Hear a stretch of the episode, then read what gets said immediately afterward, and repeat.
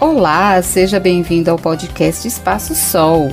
Eu sou a Solange Guastaferro, psicóloga clínica e terapeuta holística com as técnicas de Reiki e constelação familiar. Eu faço esse podcast com assuntos relacionados à psicologia, falando de nossos pensamentos, emoções e comportamentos, para que no final você se sinta melhor. Amigos são essenciais. A ciência comprova que amigos são essenciais para a nossa vida. Inúmeros estudos desenvolvidos em várias universidades internacionais indicam que pessoas que criam verdadeiros laços emocionais e sociais vivem mais e com saúde física e mental. A relação com um amigo de verdade dá a sensação de completude e alegria. Ter um grande amigo na infância é como ter um grande tesouro. Poder compartilhar ideias, sonhos, brincadeiras é algo maravilhoso. Penso que encontramos nossos primeiros amigos na própria família, às vezes os nossos primos. Eu tive na minha primeira infância o privilégio de ter muitos primos e poder compreender e começar a desenvolver os primeiros laços de amizade com eles. Muitas brincadeiras, muitas travessuras também, mas com o sentimento de que um iria proteger o outro das nossas mães. Certamente, o que contribuiu para isso foi o fato de morarmos no mesmo bairro e podermos nos encontrarmos na rua, onde era o nosso playground na época. E à medida que fomos crescendo, os amigos foram aumentando, chegando os vizinhos, os amigos da escola, e aí a gangue estava formada. Mas acredito que os pais são, na verdade, os professores na arte de fazer amigos, pois eles são quem mostram o exemplo de como devemos dar valor e respeitar uma amizade.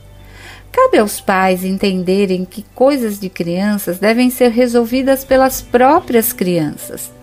Mas o que mais vemos hoje em dia são mães e pais indo à escola porque seu filho chegou em casa com um arranhão ou para pedir à escola que falem com uma criança que não quer ser amiga de sua filha. Tudo isso deve ser resolvido entre as crianças, pois no outro dia, mesmo depois de receber um arranhão ou ser excluído de uma pequena brincadeira, estarão todos juntos e brincando novamente. Faz parte de ser criança brigar e fazer as pazes. E essas lições serão levadas para a vida toda. A amizade faz bem à saúde, produz prazer e felicidade, e, portanto, temos que aprender o valor delas desde a infância.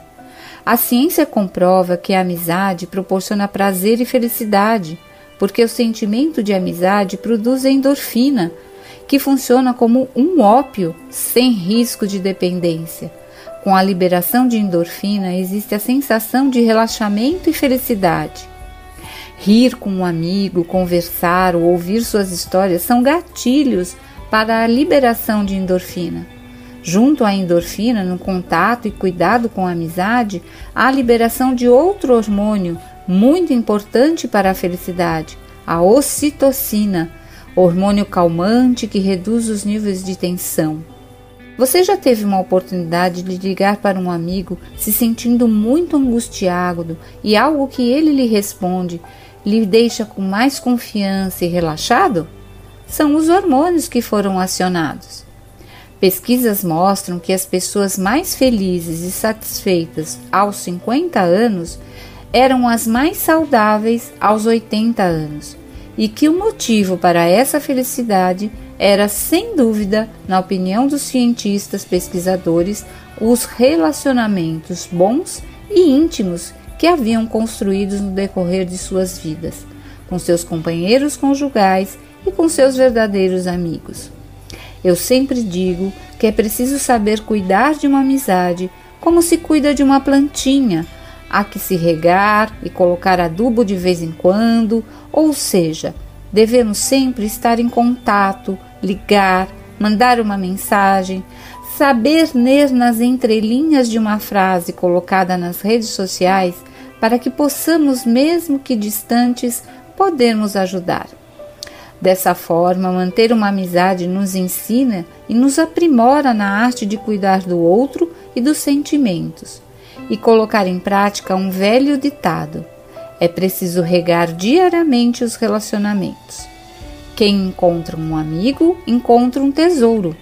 Realmente, a partir de muitos estudos científicos, de se descobrir quão bem uma verdadeira amizade nos faz bem, nunca essas palavras antigas foram tão verdadeiras literalmente. E aí? Já falou com seu amigo ou sua amiga hoje? Assim, termino esse podcast e espero que ele tenha lhe ajudado no seu autoconhecimento. Se quiser conhecer mais do meu trabalho, acesse no Instagram, arroba espacosol. Que você fique bem e um abraço.